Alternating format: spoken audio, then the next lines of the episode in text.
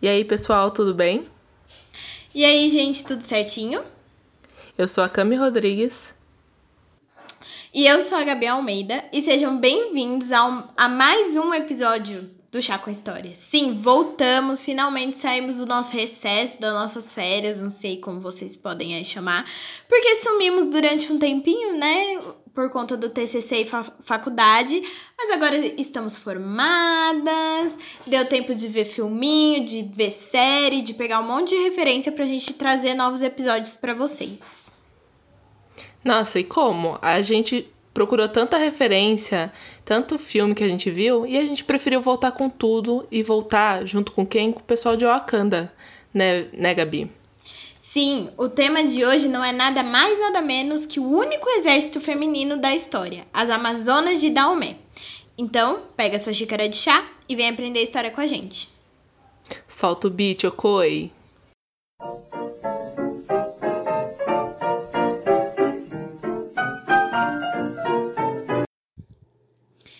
Como sempre, meu povo, antes da gente começar o episódio, vale ressaltar que todas as fontes usadas para a construção do roteiro estão na descrição e disponíveis na thread do Twitter. É, como são muitas fontes, dessa vez a gente não vai citar especificamente aqui, que nem a gente sempre faz, e vai deixar os links para vocês pegarem um acesso da onde a gente tirou todas as fontes. Mas enfim, bora lá começar, Cami? Bora! E para iniciar, vamos explicar um pouquinho da cidade de Daomé para vocês. Daomé foi um reino bélico que surgiu muito provavelmente durante o século XVII. O reino, constituído pelo povo de Fon, ficava localizado na costa oeste do continente africano e hoje é a parte sul do país Benin. Daomé era um reino muito rico e poderoso devido ao comércio de escravos. Sim, meu povo, o continente, o continente africano também sofreu com a escravidão, né? Tipo, eles próprios se escravizando mas nada ela se compara com a escravidão moderna construída pelos europeus. Podemos fazer um episódio apontando tais diferenças se vocês quiserem até. É, o que eu lembro que sugestões, reclamações, conselhos e pedidos vocês podem fazer pelas nossas redes sociais, tanto pelo Twitter quanto pelo Instagram, que é o arroba História, ou se você gosta de mandar um e-mail, manda pra gente no chassehistoria.gmail.com.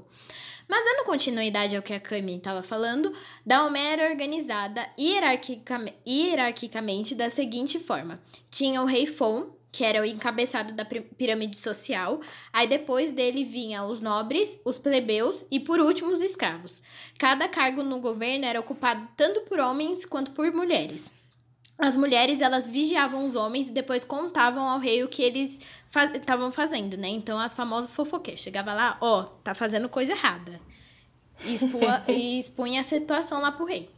Também elas ocupavam o exército, que era o que a gente vai trazer hoje, as Amazonas de, Mal, de O reino Daomé. de Daomé teve origem em um reino mais antigo, o de Alada. E os negociantes europeus de escravo é, já visitavam a costa atlântica nessa época, e os daomenos começaram a capturar os negros de outras tribos para vender para esses negociantes, né? E em troca eles recebiam armas e alguns produtos como ervas, sabe? Tipo, coisa que o europeu adora trazer para o povo. Os escravos eram vendidos no Brasil e nas Antilhas. Os outros que eles não vendiam, eles mantinham dentro do reino para trabalhar em fazendas, que fornecia alimento para o exército e para a corte real. Bom, aos poucos o império foi se fortalecendo e isso aconteceu a partir do século XVIII. Aí teve alguns países que, como a Grã-Bretanha, que acusaram e declararam a ilegalidade da escravidão no país. Logo, Daomé passou a vender óleo de palmeira ao invés de escravos. Então, eles mudaram essa venda, né? Infelizmente, no século XIX, a França conquistou Daomé, que se juntou às outras regiões formando uma colônia. Que vocês sabem que europeu adora invadir o país dos outros e fazer colônia, que eles acham que é tudo é deles. E em 1960 ela se tornou independente, graças a Deus. Seu nome foi mantido até 1975, quando foi substituído por República Popular de Benin. Mas aí, Cami, como surgiu um exército de mulheres? Bom, não foi por motivos altruístas ou coisa do gênero. Como Daomé lutava em muitas guerras, aconteceu uma baixa significativa de soldados no exército, né? Soldados homens. E foi preciso colocar outras pessoas para lutarem pela nação. O então, gente, eu não sei falar o nome desse moço, então vamos lá. Arro Haugbadia. Se eu falei errado, peço perdão. É, ele foi o terceiro rei de Daomé e fundador da capital do reino de Abo, Abomey durante o século XVII, entre 1645 até 1685. Então ele criou a, a sua primeira guarda de mulheres. As guerreiras Aoshes, ou, ou mulheres do rei, ou Mino, que significa mãe, como eram conhecidas, eram divididas em grupos. O primeiro grupo era de caçadoras de elefantes. E o segundo grupo é as que compunham a guarda do Palácio Real que era favorável, já que apenas mulheres e eunucos podiam guardar os aposentos do rei e das esposas deles. Aí eu fico me perguntando se é tipo uma coisa mais porque elas não vão atacar o, as outras mulheres, ou se for por algum motivo mais esquisito. Será? Não sei, eu tava, eu tava me perguntando isso durante essa pesquisa. Porque assim, ele o rei falou assim: ah, não pode ter homem guardando a porta do meu quarto ou das minhas esposas, assim. Acho que era pra não ter um caso extraconjugal mesmo. É, também, não sei se era uma preocupação do rei, mas também casos de estupro, né? Sei lá, tipo, principalmente que é da rainha e tudo mais. Sim. Pode ser também. É uma questão, né? Mas voltando ao assunto, gente, as guerreiras evoluíram a ponto de integrar uma unidade da guarda pretoriana do governante. E os registros afirmam que elas eram guerreiras incríveis e fizeram tropas se chocarem. Exatamente, porque eu fico imaginando a cara dos inimigos vendo uma unidade inteira de mulheres matando sem dó, porque conforme a gente foi lendo, falava que elas atacavam assim com sangue nos olhos. Porque pensa, esse elemento surpresa, né, de ter uma unidade inteira de mulheres era bem aproveitado por elas porque os homens eram treinados para lutarem com outros homens e davam de cara com mulheres que eles acreditavam serem inferiores tanto fisicamente quanto mentalmente, né? Já que elas eram facilmente aterrorizadas. Eu é, amo isso. É, aquele negócio tipo o estereótipo de que mulher não sabe lutar. Né? Não sabe pegar numa faca, não sabe pegar numa arma, só que, como a gente viu na pesquisas, elas cortavam a cabeça dos caras e até com, com o dente, né?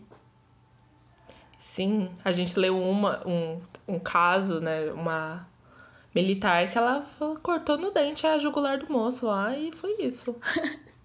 do, o moço, o pobre do moço, que não, não tem de pobre nada, ela foi lá e ó, rapidinho, gente. Essas mulheres eram fortíssimas. Uhum. Mas então, sabe qual era a melhor parte de tudo isso? É que no auge o, o exército ele chegou a ter mais de 6 mil mulheres, gente. Imagina, 6 mil mulheres todas juntas matando macho branco. Ia ser incrível. O mundo ia ser muito melhor. Muito melhor. Muito. E, basicamente, essas 6 mil mulheres, né, elas representavam um terço do, exército, do exército da, Ome, da Omeno. E vale ressaltar que as aoshis elas eram divididas em subcategorias, sendo elas as mulheres de artilharia, as caçadoras de elefante, grupo de linha de frente, mulheres de navalha e as arqueiras. Mas e aí, Gabs? Vem uma pergunta que eu queria fazer. Como se fazia para entrar nesse exército? Era o que? Você mandava cartinha?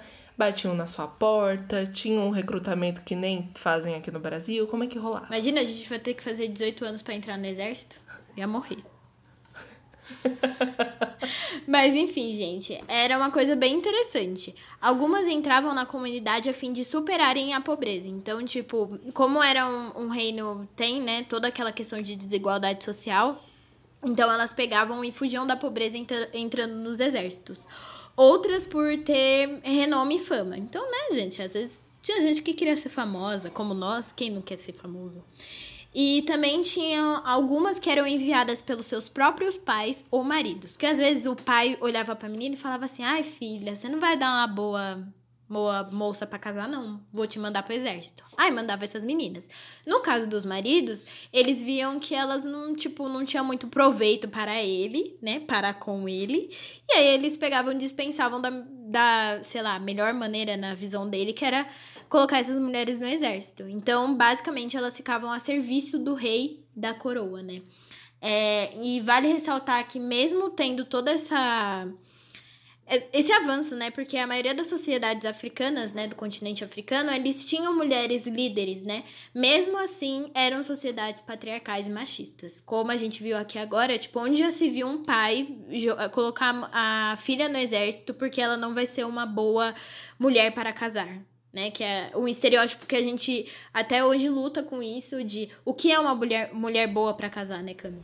É, exatamente. Tipo, ou eles pensarem qual é a utilidade dessa mulher, sabe? Tipo, ah, não, não serve para mim. Vou mandar ela pro exército. Tipo, como se nada fosse é, tipo, nada.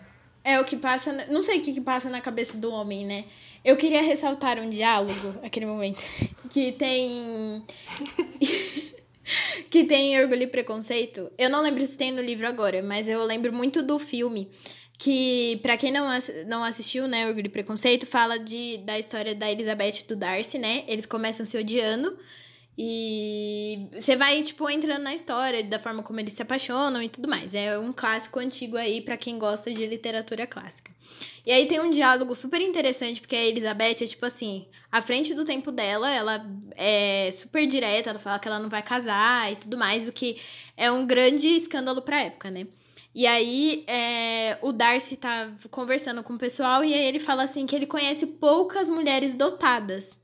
Aí ela pergunta: o que é uma mulher dotada para você? Ele falou: ah, para mim ela tem que costurar, é, ler, tem que saber limpar a casa, fazer comida e tudo mais. Aí ela falou assim: me choca você conhecer poucas mulheres dotadas. Porque ninguém, tipo assim, é, na época, né, era muito investido isso, é, nisso quem era da classe alta, né? Tipo, na época que o livro se passa. Só que garotas mais pobres não vai tocar piano, não vai costurar, sendo que elas têm, tipo, outras questões a lidarem, né? Exatamente. Ela vai lá querer aprender a tocar piano se ela precisa ir atrás da comida dela, sabe? Tipo, dar um jeito de conseguir comida. Tipo, pelo amor de Deus. É a mesma coisa é. alguém querer que a gente toque piano. Pra que eu vou querer tocar piano, meu filho? Eu tenho uma casa pra sustentar, tá louco? Exato. E principalmente no caso da Elizabeth, ela vivia, tipo, na casa dela tinha ela e mais quatro irmãs, além dos pais e tudo mais. Tipo, eles eram. Eles tinham até que uma vida consideravelmente boa. Só que não é aquela coisa, não tem uma. Tipo assim, uma mãe não vai conseguir tutorar cinco filhas, entendeu? É, tem que ter um pouquinho dessa noção, né? E é uma coisa que ela rebate. Eu adoro essa cena porque ela corta ele e ele fica, tipo, super sem graça. É, em. As mulheres, as mulherzinhas, né? Também tem essa questão, esse, esse questionamento, porque uma das irmãs, não lembro qual é agora, e ela não, não quer casar, ela, tipo, se preocupa primeiro com a carreira dela, ela quer ser escritora e tal. Eu acho que, tipo, esse, esse mesmo questionamento, tipo, não quer casar, ou é. Pronto, acabou. É, a Joe, né? Que ela fala até quando. Gente, spoiler. Isso. Alerta de spoiler. Quando o Lauren pede ela em casamento, ela fala que ela não vai casar com ele porque ela, ele. Tipo assim, ela, ela fala assim: eu sou desacordo. Tipo. Eu, sabe, eu não sirvo pra ser esposa. Eu não sei cozinhar, eu não sei lavar, eu não sei passar. E você tá me pedindo em casamento, sabe? Eu não sei fazer tudo isso, eu não posso atender isso pra você, entendeu? Exatamente, porque ele espera que quando ela se torne esposa, ela faça isso. Uma curiosidade que, voltando aqui ao assunto, né? Uma curiosidade que difere as nossas Amazonas de Daomé das Amazonas gregas é que as Assis não podiam ter contato sexual com nenhum homem para conseguir controlar essa gravidez das mulheres, ou seja, a sua vida sexual era controlada pelo rei. Sendo assim, muitas dessas mulheres eram ainda virgens. E outra curiosidade é que, por ordem real, qualquer homem que tocasse nessas mulheres eram mortos, mortos na hora. Eu achei maravilhoso isso. Tocou, morreu. Também achei. Achei, tipo, ach, achei Eu tendência. acho bem aplicável nos dias de hoje. Uma curiosidade sobre as Amazonas, né, da, da mitologia grega, é que elas eram filhas de Ares, né, que é o deus da guerra. Então, é, elas tinham filhos porque elas, tipo assim, elas, elas tinham relações com caras humanos. E aí elas pegavam só as mulheres, porque colocavam no exército. E os meninos, né, quando elas porventura ficavam grávidas de meninos, elas deixavam com o pai. Então, voltando à nossa. Maluco, né? É, menina, eu, eu fiquei chocada. Falei assim. Coitado do, tipo assim, coitado do bebê, né? Que não sabe que a mãe dele não é Amazona. É, menina, eu acho. Enfim. Enfim, fica aí para vocês pensarem se elas deveriam ter ficar com ambos os filhos ou fazer só o exército feminino. Eu acho melhor o exército feminino, mas eu fico com dó das criancinhas também. Gente, é só mitologia. Enfim, eu com dó de criança que nem existe. Explodiu do nada, eu amei. eu tô virando a Márcia Sensitiva.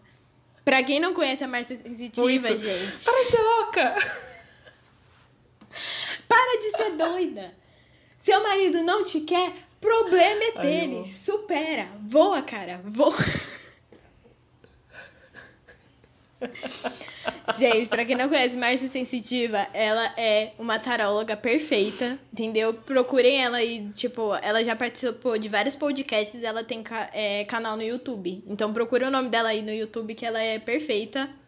Ela fala sobre várias coisas. Tem livro, essa mulher fala de tudo, gente. Ela fez previsão de 2021. Tudo. Quem gosta de ver essas coisas, vai lá ver. Mas enfim, vou. Não, eu amo ela falando, para de ser doida. ela é rainha dos memes. Ela é tipo a Tula Luana, um pouco mais antiga. Bom, voltando ao assunto. Então, além delas serem guerreiras, elas também atuavam na política, com cargos judiciais, também eram soldados oficiais ou oficiais do exército. A professora de estudos africanos da Universidade Emory, nos Estados Unidos, em seu livro Wives of the Leopard, Gender, Politics and Culture, The Kingdom of Dahomey. Aí, Camila, bilíngue. Bilíngue, garota. Saiu de uma vez, gente. De uma vez. É, que na tradução literal para o português, né, seria Esposas do Leopardo, Gênero, Política e Cultura do Reino de Daomé.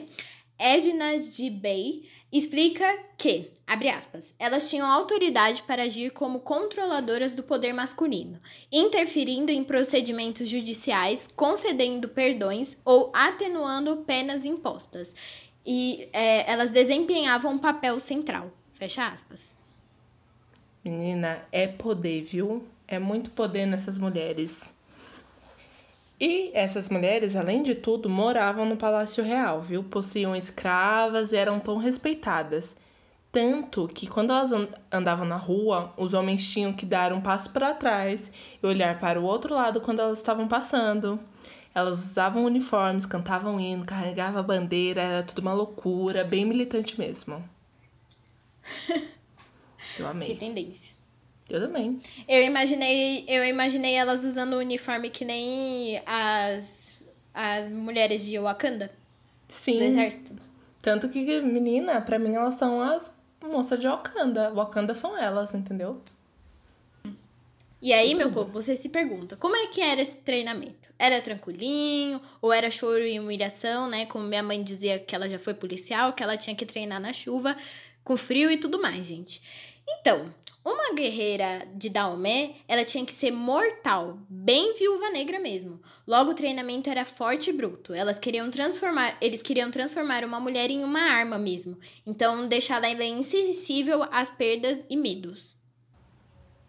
Gente, essa parte do medo e da perda é muito importante, já que uma Mino ela não podia levar os seus medos para campo de batalha e principalmente ela tinha que ter o sangue nos olhos.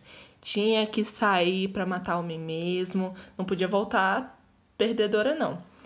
E para vocês terem uma noção, o quão duro era esse treinamento, elas tinham que escalar um muro coberto de sebes, de espinhos, e não podia mostrar dor. Mano, não podia. Elas tinham que engolir o choro e chegar no topo. Imagina a mão delas. Passada com essa parte. Não, menina, e não podia nem fazer uma carinha de choro. Gabi, eu bato meu dedinho e já choro. É? Imagina subir nisso aí.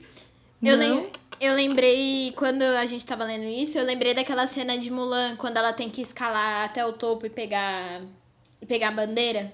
Ai, sim, sim. Mulan achando que tava lá arrasando. Menina, Mulan do céu, corre aqui a bicha sobe com um espinho no negócio e tô subindo com peso. É. Tem que conversar sobre essa dedicação aí. Ah, como é que é aquele meme da. As Amazonas de Daomé tiveram que correr pra Mulan chegar onde ela chegou. Mulan, mulher, você tem que aprender aqui. Exatamente. E aí, gente, a outra parte do treinamento era bem tranquilinho, viu? Envolvia, apenas, envolvia apenas pegar os prisioneiros de guerra, dar tacos para eles, e então, tipo, as meninas elas iam definir quantos deles desses prisioneiros elas iam matar. Então, tipo, chegava lá 10 caras. Ela falava, vou matar esse, esse, esse, esse. Aí ela matava, gente. Começava o treinamento ali, matando os outros. Achei tendência também. Gostei. Eu acho que ali você já vê a, o, o olho do bicho perdendo o brilho da vida, né? Eu achei bem tranquilo. E assim, o, elas eram treinadas em tudo mesmo, tudo que é jeito. Com lança, facão, arma de fogo e também sobrevivência em ambientes hostis. Vou dar aqui um exemplo. Um desses testes consistia na que a guerreira jogasse o prisioneiro de guerra para fora de uma plataforma elevada. Só que tem um detalhe nessa cena. Para você que já viu filme de guerra aí, você deve saber. É, ficava uma plateia vendo esse treinamento, gritando para que a mulher jogasse o prisioneiro logo. Eu acho um entretenimento bem saudável. Meu Deus, Camila! Eu achei ótimo. Eu tô chocada! Imagina aquele. Mano, Sabe, tipo, cena de jogo de futebol, em vez do gol, o gol era o brother caindo da plataforma. Era isso. Eu achei ótimo. Meu Deus! Mas assim, a gente, não, a gente não pode ficar muito chocado porque isso acontecia na Grécia, né? Tipo, era matança ao vivo. E as pessoas aplaudiam. Exatamente. Era o coliseu deles. Era o treinamento ali. o coliseu. Mano, eu tô chocada. Tipo assim, Aí eu, eu lhe pergunto, Camila, será que desde essa época o ser humano gosta de assistir essas coisas, né? Consumir esse tipo de entretenimento, né? De, de ver a ah, desgraça Ah, gosta. Ali? Com certeza. Gosta, aplaude, pede mais. É disso que o brasileiro é, gosta, do que o ser humano gosta. É de dedo e gritaria. Eu, eu acho que é por isso que é, é muito fácil é, aqueles programas de como é que fala? Que nem o da Atena tem uma palavra, eu esqueci, meu Deus. Ai, sim. Tipo Cidade Alerta, né? Que fica o é, povo infectando. Que fi... Gente, é, que fica esse entre... entre... É, então, esse entretenimento de, tipo, da desgraça, né? Que até nosso professor sempre falou isso. Que as pessoas... Acho que as pessoas gostam de consumir. E aí, por isso que tem muita audiência, gente. Tipo... Ah, com toda certeza. É tipo aquele pessoal que fica falando bandido bom é bandido morto e tal. É, que nem. Tem aquele jornalista que ele era de Manaus, que ele agora tá aqui em São Paulo. Que ele, eu acho que. Onde apresenta? Na rede TV? Não lembro se é na rede TV, que ele fica falando CPF cancelado. Não sei se você já Ai, viu. Sim, e teve aquele cara. Gente, momentos aleatórios que a gente lembra agora. É, teve um. Tem um documentário, um filme, não lembro o que, que é, uma série documental na Netflix de um cara que ele se tornou um criminoso. Ele era um apresentador de um desses programas. E ele, tipo, combinava com os bandidos e começava a matar as pessoas pra ter pauta pro programa. É, Eu não lembro tipo... agora o nome. A gente vai deixar na descrição para vocês lerem, verem depois, mas é isso. Eles forjavam crimes também, né? Tipo, tinha isso. esse caso de matar pessoas, mas também forjavam crimes falsos. E aí dava uma puta audiência, velho. Lógico que vai dar. É. Porque ele era o primeiro a chegar, porque ele que mandava fazer, entendeu? Não tinha como outra pessoa saber. ele era o primeiro, furo de reportagem. É, exatamente. É uma coisa que a gente aprende muito na faculdade, né? De, de tipo. O sen... É sensacionalismo, Cami. Lembrei a palavra. Isso. Esses jornais sensacionalistas, né? Tipo, eles produzem porque a gente gosta de consumir desgraça. Ainda mais desgraça alheia. E eu, eu fico muito incomodada com esse tipo de estrutura de jornal, porque para mim não faz muito sentido. Ai, eu fico muito incomodada também. Eu lembro que a gente teve algum professor que questionou é, se isso era jornalismo ou não, né? Mas. Um dos nossos professores citou isso aí, e aí vale também a questão para vocês, se vocês quiserem responder isso é jornalismo ou não. Porque eu prefiro muito mais, tipo, o jornal que nem o SPTV, não é porque eu sou cadelinha da Globo, mas aquele momento. Mas é porque, tipo, eu gosto muito da estrutura da SPTV que vai lá, faz entrevista e, tipo, pega, não pega só aquela coisa assim, precisamos noticiar que aconteceu um acidente, mas também precisamos noticiar que o, que o, o carinha da Zona Leste de São Paulo, ele tá trazendo cultura para um, pra uma, certa, uma certa parte da sociedade ou de uma comunidade. Exatamente. Tipo, é, é ver a coisa pela coisa, sabe? Não é tipo, vou mostrar aqui sangue e tal. Se você quer ver isso, brother, vai ver um filme de terror, sabe?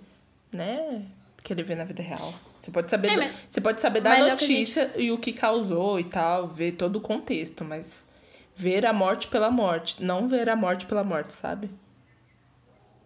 É. Nossa, Camila, que frase bonita. Tendência. Clarice, é... Camila Lispector. Ai, Jesus. Mas então, gente, fugimos do assunto, mas voltamos. É... Então, gente, se elas eram assim no treinamento, matando um homem, pegando o povo no, no dente, ó, imagina como elas eram no campo de batalha. Uma curiosidade é que as arrozes também eram inici é, iniciadas no culto de Vutsum, que é conhecido como é, o voodoo, né? Que é uma tra tradição religiosa ancestral dos povos de Ewefon, que é praticada aqui na nossa terrinha, mas hoje é conhecida como candomblé, é, de nação GG. GG é assim que fala? Acho que sim. Se a gente falou errado, corrijam aqui a gente, por favor. Mas tudo que é bom dura pouco, né, mulher? Então, uma guerra aconteceu entre a França e o reino de, de Daomé, por, porque já existia um pacto político decretado e combinado entre os países europeus que acham que são dono do mundo, que dizia que devia dividir a Ásia e a África entre eles. Então, dois conflitos aconteceram na última década do século XVIII Daomé atacou uma cidade que estava sob, o, sob o domínio francês. Isso gerou as guerras entre os dois poderes, entendeu? Tipo, teve vários conflitos e aí fudeu. É, então, a história da África, ela é toda moldada, pelo menos durante essa época, né, desse pacto político, por guerras, porque basicamente ninguém queria ser dominado, velho. Ninguém queria ser colonizado. A gente não queria ser, tipo, aqui no Brasil, ninguém queria ser colonizado. Imagine lá. E aí chega um cara falando: ai, vamos dividir essa terra porque agora isso é meu. Quem é você, cara pálida, na fila do pão? Eu matava todo mundo. Exatamente. Graças a Deus, algumas guerreiras ainda conseguiram arrancar a garganta do bicho no dente. E aí eu me sinto um pouco mais em paz. É, exatamente. E eles tinham muito medo delas. Tem relatos de, de caras que estavam, né, nos conflitos, né, na guerra, de, tipo, eles falando assim, mano, elas pareciam um monstro, elas viam, tipo, que nem umas doidas em cima de você e matavam todo mundo. E é isso, gente. Faziam mais do que o papel delas. Mas aí, gente, o negócio acabou de vez, né, com essas duas guerras, porque mesmo com toda a força dessas mulheres para defender o reino delas, né, Daomé foi derrotado e dominado pela colonização europeia. O resultado disso foi visto com o exilamento do rei Berhanzin, seu se eu falei errado, peço perdão. E ele foi o último rei, né, de Daomé. E, consequentemente, a extinção das arrozes. Os teóricos dizem que sobreviveram cerca de 50 mulheres, né, durante a guerra, né? E todas foram parar nos Estados Unidos para se juntarem ao Buffalo Bill Wild West Show. Gente, olha como esse show é completamente xenofóbico. Porque basicamente o que eles faziam? Eles faziam uma versão teatral e romântica dos cowboys, é, dos indígenas, animais selvagens e entre outros. Então, tipo, eles faziam aqueles famosos filmes de faroeste, sabe? Que tem indígenas que sempre os, os índios são os errados e aí matam os coitados, o, o, o, o povo que não sabia nem o que, que tava rolando. Porque, para quem estudou a história dos Estados Unidos, né? Sabe que ele foi dividido entre norte e sul, e depois, aos poucos, é, o pessoal foi explorando a parte centro-oeste. Na época dessa, dessa exploração, muitos povos nativos foram mortos, né? E basicamente esse, esse show tratava disso, mostrando que os cowboys, que nem os bandeirantes aqui no Brasil, que tem a estátua gigante deles dominando povos nativos, eles faziam a mesma coisa lá, né? Com esse showzinho. Então, a última Aosis que sobreviveu é, foi a Naui.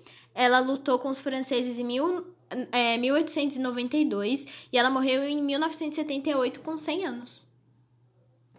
A bicha viveu, hein? Matou gente, matou não sei quem e morreu com 100 anos. Eu acho ela bem, bem incrível. Uhum. Bom, e a última vez que elas entraram em campo, foram batalhar, foi em 1894, quando a França venceu a Segunda Guerra Franco-Dalmena e subjugou o reino africano. Para, para a especialista Edna Bey, abre aspas, o colonialismo fez que as mulheres africanas se encolhessem, perdessem a força, passassem a se casar para se sustentar, ser sustentadas pelos maridos, fecha aspas. E é uma coisa realmente que aconteceu, né? Porque essas mulheres que eram fodas pra caralho, elas iam lá, lutavam pelo próprio reino, passaram a, a não a perder o brilho, sabe? Porque elas foram mortas e ali elas já não tinham mais voz nenhuma e elas começaram a espelhar as mulheres europeias, por exemplo. É. E sem contar aquelas mulheres que sobreviveram e foram para os Estados Unidos, né? Serem brinquedo. Que não tem outra, outra coisa. Tipo, quem, quem comprova que realmente elas fizerem, fizeram parte desse show aí de teatro ou elas, sei lá, foram escravizadas, sabe? Ninguém sabe. Nossa, e... essa é a pior parte de tudo. Exatamente. E vale aqui agora nossas menções honrosas às guerreiras do cinema e da TV, que foram inspiradas nessas lutadoras. A primeira delas são as Guardiães Reais de, a, de Wakanda, as Dora Milaje. E vale se ressaltar também, que eu tava até conversando com a Kami, que são as serpentes de areia, que são as filhas bastardas do Oberyn Martell em Game of Thrones. É, só pra lembrar, o Oberyn, ele treinou suas próprias filhas para elas matarem mesmo as pessoas. Tipo, uma é especialista em veneno, outra é especialista em seduzir e depois matar, outra em faca também. Então, acho que foi uma inspiração também, porque é, os Martel vi vivem numa região meio calorenta, né? Com, com uma cultura completamente diferente em comparação aos outros. as outras partes de Westeros ali em Game of Thrones. Meu, é incrível, tipo, é tirar a inspiração de mulheres que existiram, fizeram o que fizeram e você vê ali a representação. Em Wakanda, quando eu assisti Pantera Negra, eu surtei quando eu vi aquelas mulheres. Sério, foi do caralho. Foi incrível. Foi tudo. Elas são incríveis. Eu amo a irmã do, do T'Challa, que ela é foda em tecnologia e ela sabe mexer com nanotecnologia. Ela faz tudo. E eu fico assim, você é perfeita, velho. Perfeita. Sim. A atriz é negacionista? É negacionista. Mas a personagem é tudo. Entendeu? Ela é tudo. Sério. Cami, explica a polêmica da atriz. Ah, então. Essa atriz, ela veio a público e acabou falando que. Ai, como é que era? Que é o, o corona não existe? Nossa, vou até pesquisar, porque eu não lembro de, tudo. É, então, eu acho que ela falou que, tipo, era como se fosse uma invenção. Na verdade, ela compartilhou um vídeo de um cara falando que ela não acreditava na vacina. É. E aí choveram, choveram, né, gran, grandes hates na mulher, porque ela tá errada, né? Com razão, né? Com razão. E a Má até falou de um, de um caso que teve recentemente é, com uma atriz do. Acho que é de Star Wars ou de. Manda... Como é que é o nome da série? Mandaloriano. Mandaloriano, é isso? isso? Mandalorian, se você é que... é gringo. É. É gringo, em inglês. Ela também é contra a vacina e tudo mais, e a Disney demitiu ela, gente. Então, tipo, tava uma conversa muito grande com o caso dessa atriz, né, que faz a irmã do T'Challa, porque estavam pensando em demiti-la, né? Quais atitudes tomar e tudo mais. Só que aí vale ressaltar uma coisa, né, que eu estava até discu discutindo com os amigos meus, que o ator Chris Pratt, que faz o como é que é? O Senhor das Galáxias, né? Que é do. Do Guardiões das Galáxias. É, ele, gente, é meio polêmico, sabe? Ele faz parte de uma igreja, de uma igreja lá nos Estados Unidos que apoia várias coisas assim bem pesadas. Ele faz caça e tudo mais, já teve várias polêmicas e ninguém nunca deu uma puxadinha de orelha nele, sabe? Nem ameaçou que ele ia ser demitido, nem nada. Aí estavam comparando essa questão de que, tipo, ela por ser uma mulher tava indo, né? E ele não, não sofreu só o cancelamento das pessoas da internet, é, né? Eu tava dando uma lida aqui, o, a personagem, a, a moça que faz a Shuri, ela realmente compartilhou um vídeo, né, anti-vacina e recebeu várias críticas. E segundo ela, ela respondeu às críticas, inclusive dizendo que trabalha para Deus. Quando uma pessoa apontou que ela trabalha para o maior conglomerado de mídia do mundo, né? E chegou a afirmar que ela não concorda com tudo que a moça do vídeo diz, que não sei o quê. Ela não aceita vacina. E ela ainda reclamou que ela estava sendo cancelada por fazer questionamentos e pensar por si mesma. Mas, amor, é, vacina é um negócio para pensar por todos. Mas ela é. Ela acha que ela tá certa. E falando sobre essa questão do, é. do, do Chris Pratt lá, tem vários homens da, da Marvel tem vários problemas. Teve o ator que faz o Visão, que também ele é. Tem vários problemas aí o que faz o arqueiro, porque ele é, né, violento. Ele agrediu a mulher. Ele botou uma arma na boca da mulher dele. E também teve uma, Sim. muito tempo atrás, com Robert Downey Jr., que ele fez um comentário super xenofóbico, assim. Um cara, um diretor criticou o filme, criticou o filme de heróis e tal, e ele falou assim, é não sei se foi exatamente essas palavras, mas ele falou sobre filmes falados em espanhol como se eles não fossem bons filmes, entendeu? Tipo, ai, ah, você tá falando o quê se você fala espanhol? Um negócio assim. Então, tem várias polêmicas com os atores. Não sabia dessa do, do Robert Downey Jr. Ah, eu descobri esses dias porque desenterraram esse assunto. Espero que ele tenha melhorado, né? ah, eu espero. Se porque... tempo, espero que é, que ele tenha sido reeducado e tudo mais, percebido que ele, tem, que ele tenha feito uma fala meio, né? tudo bom, xenofóbica. E que ele tenha melhorado. No caso dela, a gente, né? Sei lá, as pessoas precisam enxergar um pouquinho que a vacina é uma coisa super importante e que não adianta ser, ser anti-vacina se tá todo mundo morrendo, entendeu? Então. É, mas aí a gente voa longe, né? O assunto é, principal. É, voltando às, às, às lutadoras de Wakanda. voltando ao assunto, elas inspiraram várias mulheres, assim, na, no audiovisual, que é incrível, porque, assim, é a melhor parte de se ver representada. Tipo, é, cara, quantas bom. mulheres saíram. Quantas pessoas saíram do cinema depois de ver Pantera Negra e falaram: Meu Deus, eu posso ser aquela mulher. É foda. Sim. Isso vale até mesmo pro, pro, pro próprio T'Challa, né? Porque muitos homens e até crianças falaram, meu Deus, tipo, pessoas negras, né? Falaram, meu Deus, eu posso ser um super-herói. Posso ser um super-herói, gente. Eu acho que essa, essa é a parte mais bonita de tudo que Pantera Negra carrega. E, infelizmente, o Chadwick Boseman não vai estar mais aqui para continuar. Tô até arrepiada falando isso. Porque eu parei de. Eu não consigo, Camila, eu não consigo assistir os filmes. Porque é, é difícil lidar para mim que ele realmente faleceu e tudo mais. E ainda mais que, tipo, eu tenho muito contato com a Marvel e tudo mais. Aí eu fico meio abalada.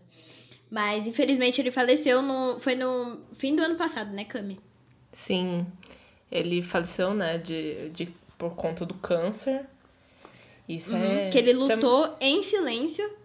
Em silêncio. Eu acho que essa é a parte mais. Eu acho que a parte mais surreal dessa história é ele ter feito, trabalhado, vivido tudo isso em silêncio. Tipo, ninguém sabia disso. Enquanto outros, outros famosos, assim, pegou na mão de, de uma namorada na rua. Gente, todo mundo sabe. Às vezes nem é namorada, mas só pegou na mão. E a galera já descobre. E o moço tava sofrendo com câncer, enfrentando aquilo. E ninguém sabia. Mas, sobre a representatividade, eu queria falar de um. Eu acho que foi o, o James Corden. Não, foi o. O Jimmy Fallon. Ele fez no programa dele, que eu sempre esqueço o nome, ele fez um. Tipo assim, ele colocou o pôster do, do Pantera Negra, né, com o Chadwick, e aí atrás eles colocaram o Chadwick, tipo, pra escutar as pessoas. Então eles colocavam as pessoas na frente para falarem sobre a importância, é, de quanto aquilo foi representante para eles, né, as pessoas negras. E, gente, sério, era incrível, porque as pessoas falavam, ai, você foi muito importante para mim, porque eu finalmente entendi que eu poderia ser um super-herói. E aí ele saía de trás da cortina e abraçava a pessoa. E, tipo, é incrível esse, esse quadro que eles fizeram o, o Jamie. Como é que é? O Jimmy Fallon sempre faz. É, com outros famosos também, mas essa foi muito legal, porque é muito bonito ver a forma como as pessoas. Tipo, um filme foi tão significativo para essas pessoas, né? É, para outras pessoas pode parecer até besteira, assim, mas. Meu, é incrível, sabe? Você se, se vê em alguma coisa que é. Tá ali, sabe, na telona. Eu não sei explicar. É tipo quando você realiza um sonho, sabe? Tipo, você olha e você fala, mano, olha isso, dá para fazer, dá para chegar. E, cara, é incrível. Sério, eu, eu amo esse quadro que ele faz, assim, mas esse episódio é do caralho. É muito bom. É muito bom. Você se vê. Sim, e principalmente dessas mulheres, né, que elas são guerreiras, velho. Aí tem até uma cena, eu amo essa cena que é perfeita, que depois que eles têm um conflito lá com o vilão que é feito pelo Michael B. Michael B. Jordan, é, tem um, um dos meus atores favoritos, Daniel Kaluuya, tudo para mim. Se você estiver me escutando, eu te amo. Mas o momento aqui. É, ele fazia par romântico com a, com a principal, né? Que a gente até colocou o nome dela aqui, que eu vou, eu vou voltar aqui só pra falar, que é a Oko, Okoye. Eu não sei se fala dessa forma, mas ela é incrível. E aí ele fala assim: Você me mataria, meu amor? Porque, tipo, ele foi mal trair e tudo mais. Spoiler, gente. E aí ela fala assim, por, a, é, por a Wakanda, eu faço tudo. E ela não chega a matar ele, mas ele é preso. E aí eu falei assim, olha o poder dessa mulher, velho. É, tipo... Exatamente, ela, ela enfrenta quem ela escolheu pra estar do lado dela por um amor muito maior, que é tipo a, a terra dela, sabe? Onde ela mora, onde as pessoas que ela ama mora. E é isso. Eu acho que, mano, é foda.